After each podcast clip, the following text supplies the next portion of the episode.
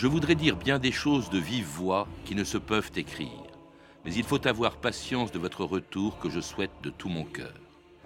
Anne d'Autriche à Mazarin, août 1658.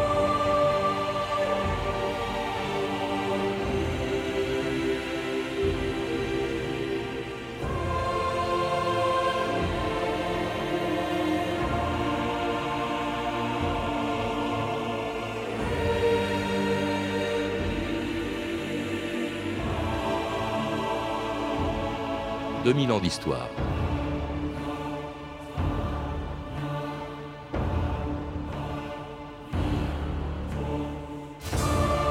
Quelles étaient donc ces choses qui ne se peuvent écrire et dont parlait Anne d'Autriche à Mazarin dans une lettre qu'elle lui avait envoyée en 1658 S'agissait-il d'amour ou d'un secret d'État? Personne n'en sait rien. Mais depuis plus de trois siècles qu'ils sont morts, les historiens se demandent quelle était la véritable nature des rapports de cette reine et de ce cardinal qui ont gouverné la France pendant 18 ans. Elle était arrière-petite-fille de l'empereur d'Autriche Charles Quint, fille du roi d'Espagne Philippe IV et reine de France par son mariage avec Louis XIII. Lui était le fils d'un petit noble sicilien, né en Italie en 1602 et venu en France à 37 ans pour se mettre au service du principal ministre de Louis XIII, le cardinal de Richelieu. Rien ne destinait Anne d'Autriche et Mazarin à se rencontrer, ni à se trouver ensemble à la tête de l'État le plus puissant d'Europe, jusqu'à ce qu'avant de mourir en 1642, Richelieu recommande à Louis XIII et à Anne d'Autriche de garder Mazarin auprès d'eux. Sire, je ne sache qu'un seul homme qui puisse me succéder. Giulio, approchez. Le cardinal Mazarin, il appartient à votre conseil. Vous le connaissez bien. Employez-le. Il vous sera aimable, madame. Il vous sera aimable. Richelieu est mort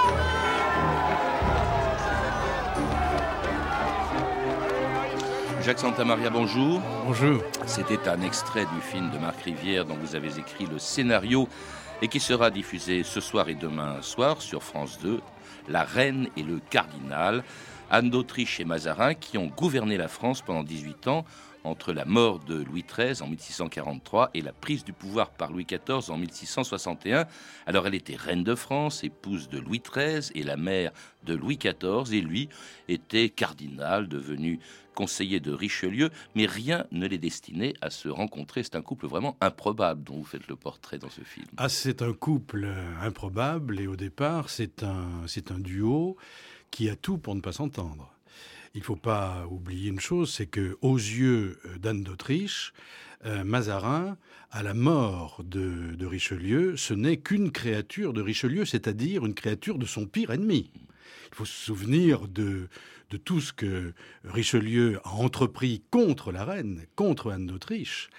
Et euh, là, elle est débarrassée, elle va être débarrassée de son pire ennemi qui est, euh, qui est Richelieu, mais voilà que celui-ci euh, fait surgir euh, de derrière ça, de derrière les, les, pans de l'histoire, et on peut dire que véritablement, euh, si on parlait comme on doit parler aujourd'hui, que Richelieu savait faire un casting. Mmh. Il avait repéré, il avait repéré véritablement Mazarin. comme étant celui qui pouvait lui succéder, et il va lui succéder.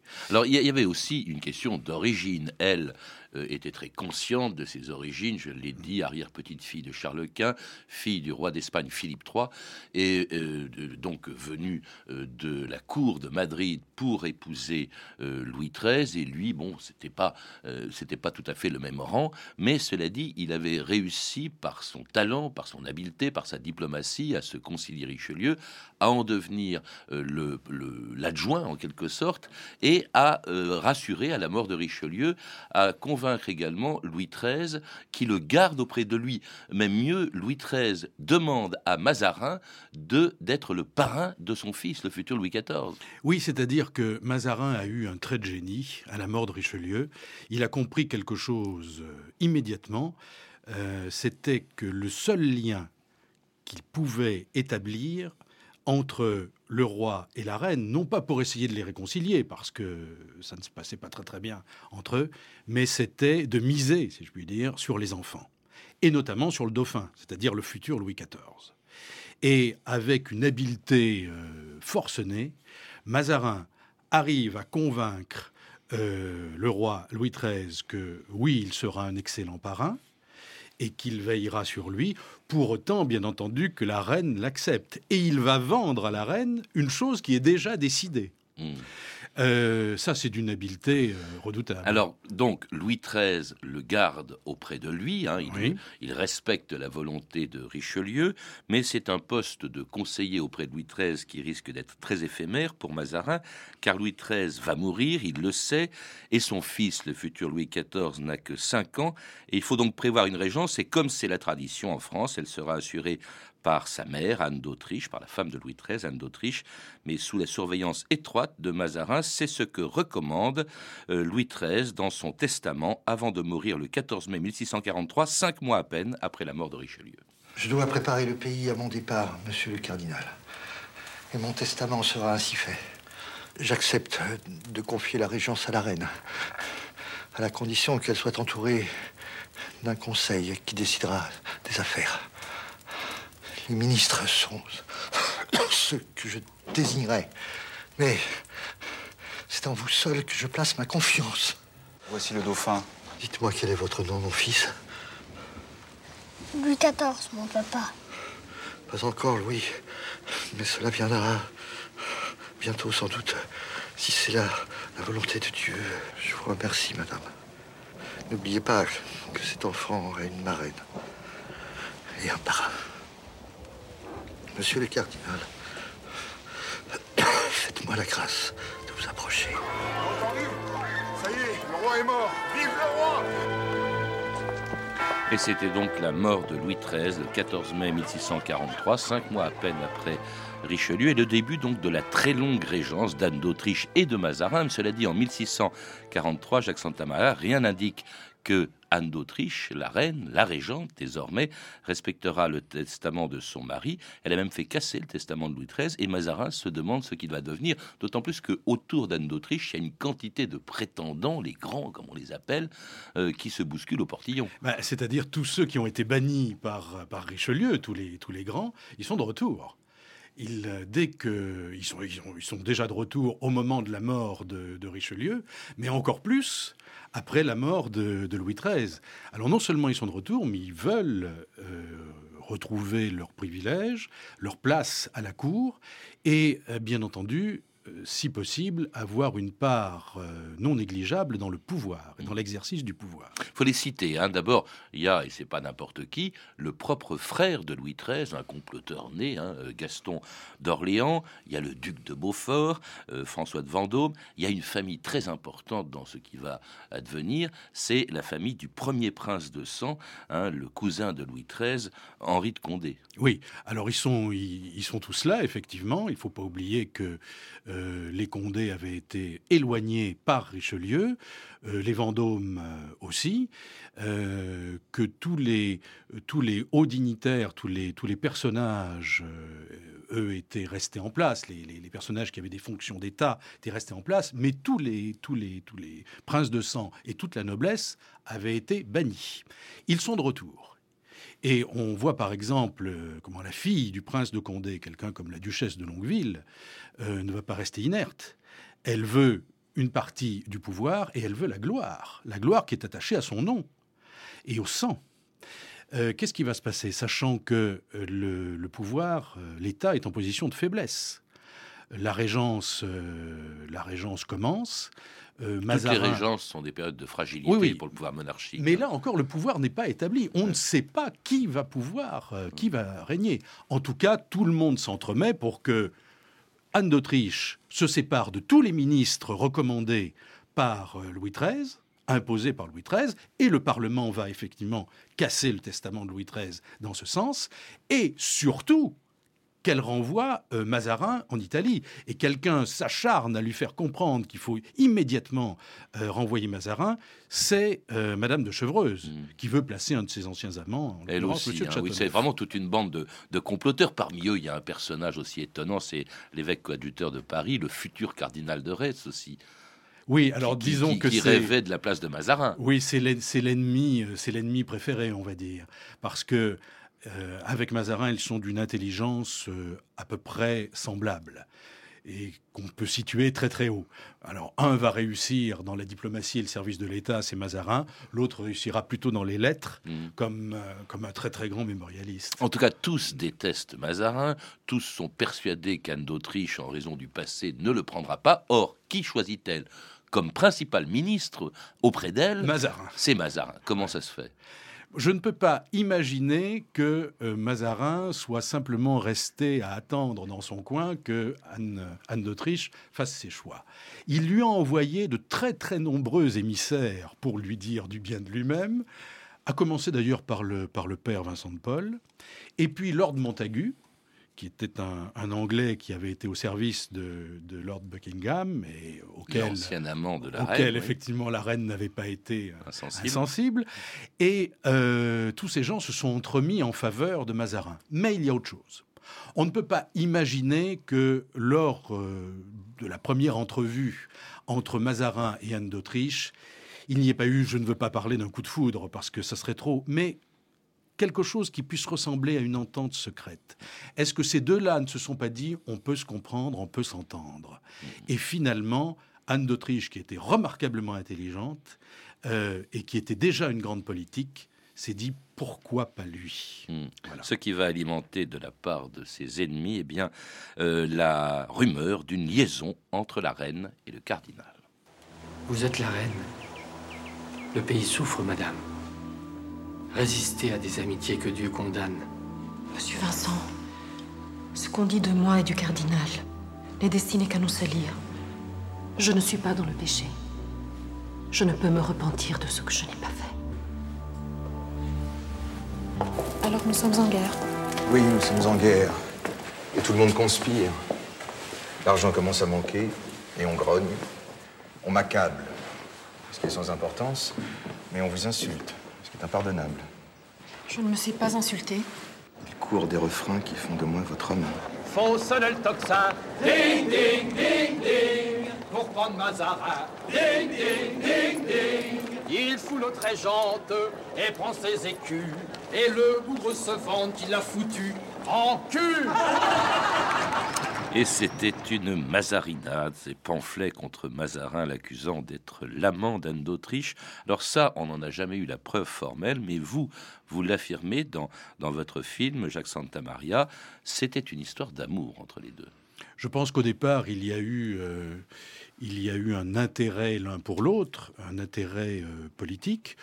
Euh, je crois qu'elle a compris tout de suite qu'elle avait intérêt à, effectivement à avoir Mazarin auprès, auprès d'elle. Je pense que Mazarin était un séducteur. Il a essayé de la séduire. Comment a-t-il essayé de la séduire? Probablement euh, comme il a fait, c'est-à-dire en, en utilisant le, jeune dauphin comme trait d'union. Mais euh, elle le trouvait différent des autres, différent de tous les, les, autres hommes qui, fréquentaient la cour. Et euh, d'abord parce qu'il était extrêmement soigné de sa personne, il était raffiné. Euh, c'est peut-être au XVIIe siècle un des rares qui a dû prendre un bain par jour. Et euh, elle était sensible. C'était une, elle était sensible à ça. Et je crois que cette, cette amitié, cette communauté d'intérêts qui s'est transformée en amitié a fini par se transformer en amour. Euh, certainement pas, certainement pas au moment où moi je le situe dans le film, oui, parce que de pour manière, des raisons, oui. euh, des raisons dramaturgiques, je l'ai Oui. fait arriver un petit peu Mais tôt, tard, en oui. 1644. Mais je crois que après le premier exil de Mazarin, c'est-à-dire 1652, euh, les lettres, les 11 lettres secrètes qu'on a retrouvées ne laissent absolument aucun doute sur la nature de leur Parce relation. qu'il y a un texte, alors vous me direz, il date justement du début de leur rencontre. C'est Anne d'Autriche disant à Louise de Brienne, qui était une de ses amies, Je t'avoue que je l'aime et je puis même dire tendrement, mais l'affection que je lui porte ne va pas jusqu'à l'amour, ou si elle y va sans que je le sache, mes sens n'y ont point de part. Oui, alors je me suis effectivement euh, servi de cette lettre pour situer, moi, en 1644, le début De leur de, liaison. de- de leur liaison. Et ça, ça date, vous venez de le dire, de 1643. Euh, vous imaginez si effectivement en 1643 elle avait ce genre d'interrogation et de doute, on voit bien de quel côté elle commençait à pencher quand même. Parce que vous parlez d'un mariage secret, euh, vous parlez même d'un passage secret entre le palais royal où résidait la reine et le l'hôtel particulier de Mazarin. Et puis bon, euh, on voit tout, hein, si je puis dire, dans votre film. Euh, donc ça ne laisse planer aucun doute sur leur liaison, alors que beaucoup d'historiens en doutent encore. Oui, mais les historiens, j'allais dire, sérieux, qui ont étudié les onze lettres euh, puisqu'on a malheureusement on n'en a retrouvé que 11, 11 lettres de la correspondance secrète de d'Anne d'Autriche à Codé, Mazarin. hein, euh, oui, c'est pour ça qu'on ne sait pas très bien ce que ça voulait dire. Si, alors maintenant on arrive à le savoir et les travaux de Madame Claude Dulon à cet égard sont absolument euh, indispensables à, à connaître. Euh, on sait ce que ça veut dire. Euh, en règle générale, pour parler d'eux, ils utilisaient des chiffres ou bien alors des pseudonymes. Souvent, euh, Mazarin écrivait 26 pour se désigner lui et 22 pour désigner la reine. Ou alors, euh, il parlait de lui en disant la mer, l'océan, il parlait d'elle en disant les anges. Euh, Anne euh, se désigne au masculin. Il parle du roi en disant le confident. Mais quand même, certains, certains propos, et encore une fois, c'était une correspondance secrète, c'est pas la correspondance officielle. Certains propos, certaines lettres se terminent notamment avec des- des serments de fidélité et d'amour. Euh, je pense pas que ce soit resté chaste. Alors il y avait aussi sans doute, en révélant cette liaison, euh, il y avait la volonté chez les grands de nuire à Mazarin. Il faut rappeler qu'à l'époque, en tout cas au début de son règne, entre guillemets, quand il était auprès d'Anne d'Autriche, il était très impopulaire, on l'accusait de s'enrichir aux dépens de l'État. Et il avait augmenté les impôts. Oui, et d'accabler justement la France d'impôts pour pouvoir continuer la guerre avec l'Espagne. Mais cela dit, pour euh, justement euh, imposer, enfin pour euh, créer de nouveaux impôts, il faut l'accord du Parlement de Paris qui euh, se euh, pose à ce moment, qui pose à ce moment des conditions, exige euh, que l'on accroisse ses pouvoirs, un peu comme en Angleterre, ce que refuse la reine en faisant arrêter un conseiller du Parlement, Pierre Broussel, ce qui allait déclencher la plus grande révolte contre la monarchie avant la Révolution de 1789. C'est le Parlement qui menace. Ce Broussel tient des propos qui sont inacceptables. Le discours de l'avocat général était de sa plume. Laissons un peu de temps au temps. La paix obtenue, tout rentrera dans l'ordre. Mais ce Broussel insulte le roi. Il vous injurie. En ne faisant pas rebondir l'injure, on ôte toute importance aux injurieux. Je ne vous suivrai pas dans cette voie, monsieur le cardinal. Aux armes, les gars. Allez, au Parlement. Aux armes, rejoignez-nous. Mort à Mazarini Vive la France. Mort à Mazarini Vive la France. Altesse, la fronde Pour villes et villages, tocsin il faut sonner, tromper tous les passages qu'il voulait ordonner. Faut sonner le tocsin pour Mazarin.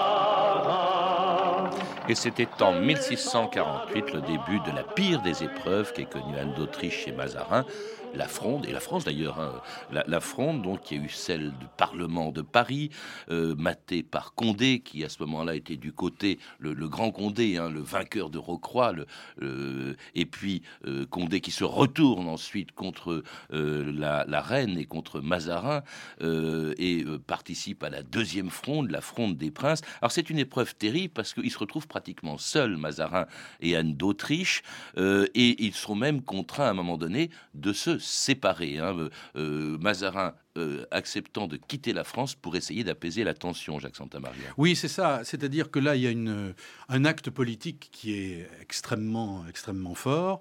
La régente pense, sous l'influence de, conseillers qui sont fidèles à Mazarin, pense que le mieux, c'est qu'effectivement, il faut éloigner le principal ministre. Et donc lui ordonner un exil. Ce C'est-à-dire qu'elle Mazarin, fait. oui. C'est Mazarin. C'est ce qu'elle fait. Elle ne le fait pas de gaieté de cœur car euh, elle, lui, elle lui envoie une lettre qui est, qui est officielle, qu'on qu'on connaît, en lui disant que euh, si il a quelque attachement pour elle, il voudra bien lui donner ce témoignage d'amitié en allant sur quelques places euh, sur le Rhin. Et il part. Il part euh, dans un château allemand, le château de, de Brûle, où il va rester euh, presque un an.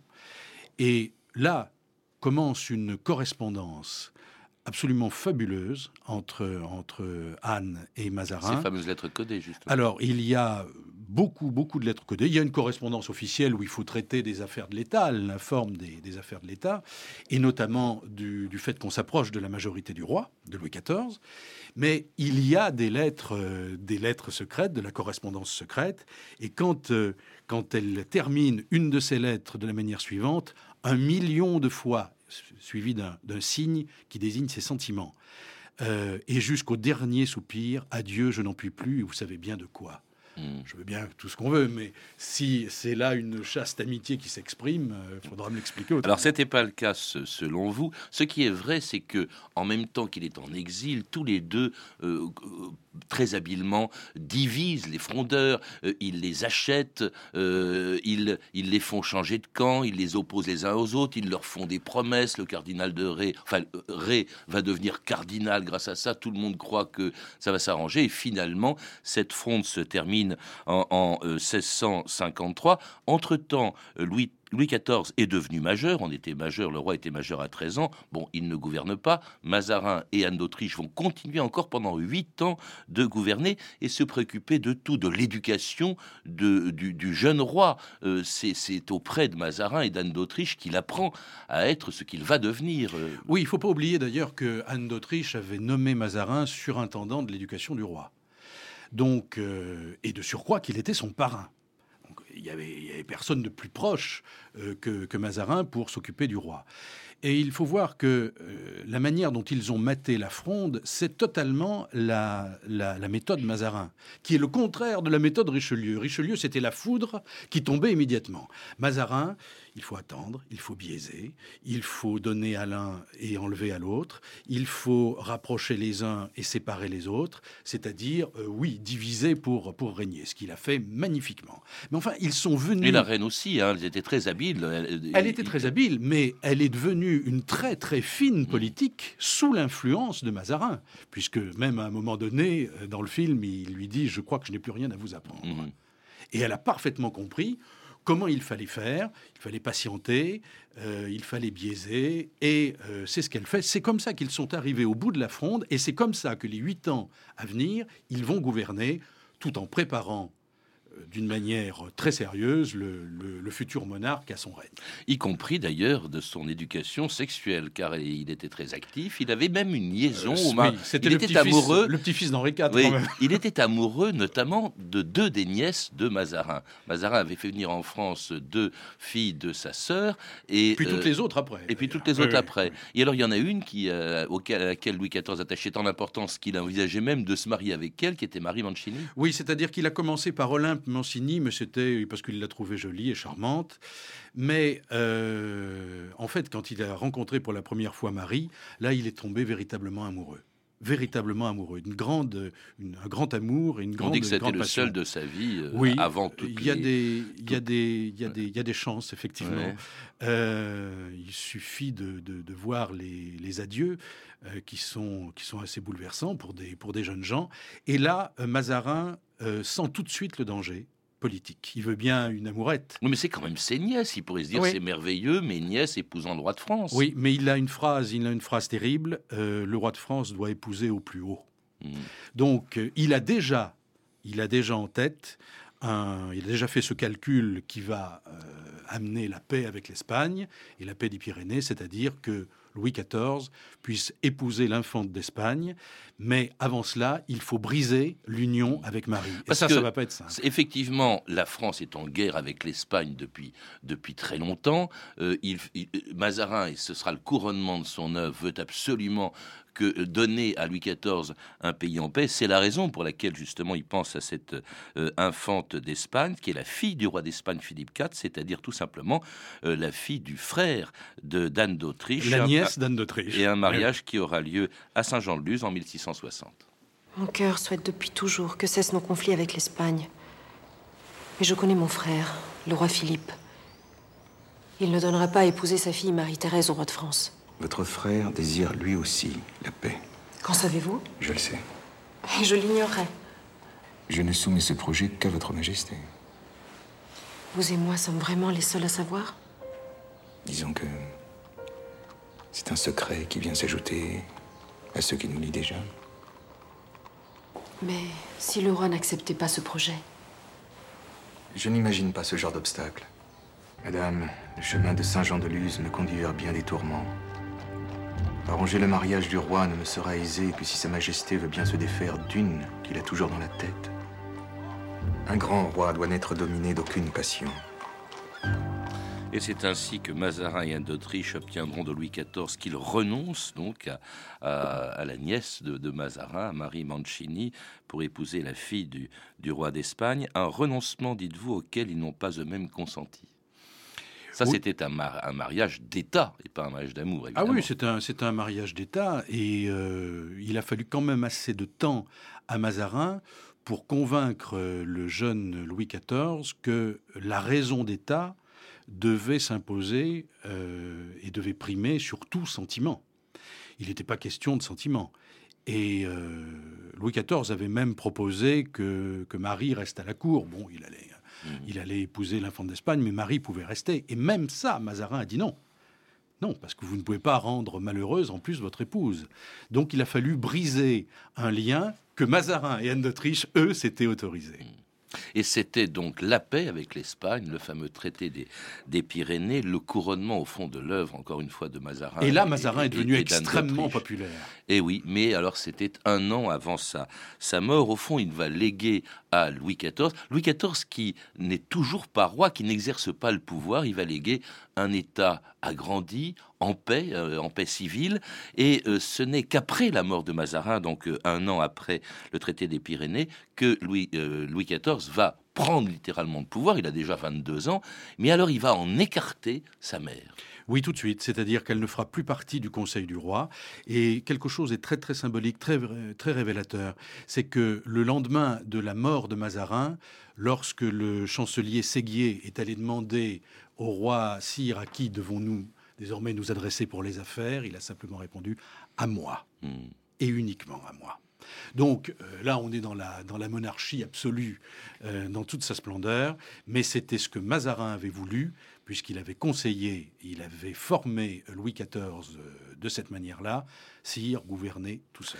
Il avait formé ou ils avaient formé. Est-ce qu'on peut dire que sans Mazarin et Anne d'Autriche, euh, il n'aurait, est-ce que Louis XIV serait devenu le roi qu'il est devenu Non, euh, certainement pas.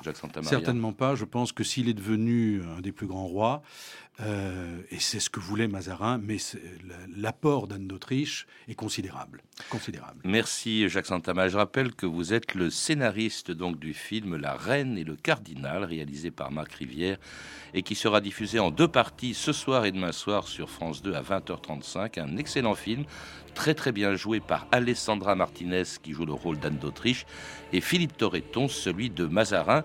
Un film dont nous avons diffusé des extraits qu'on pourra se procurer en DVD le 18 février prochain aux éditions France Télévisions.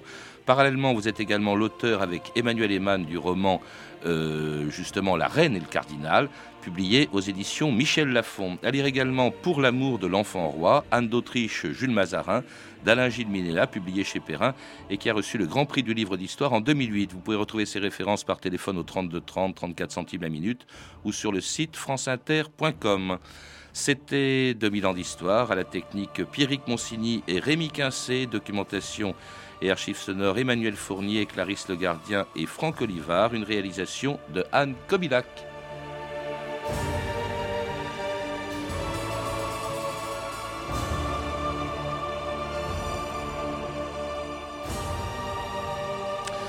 Demain, dans notre émission, une histoire de la gendarmerie.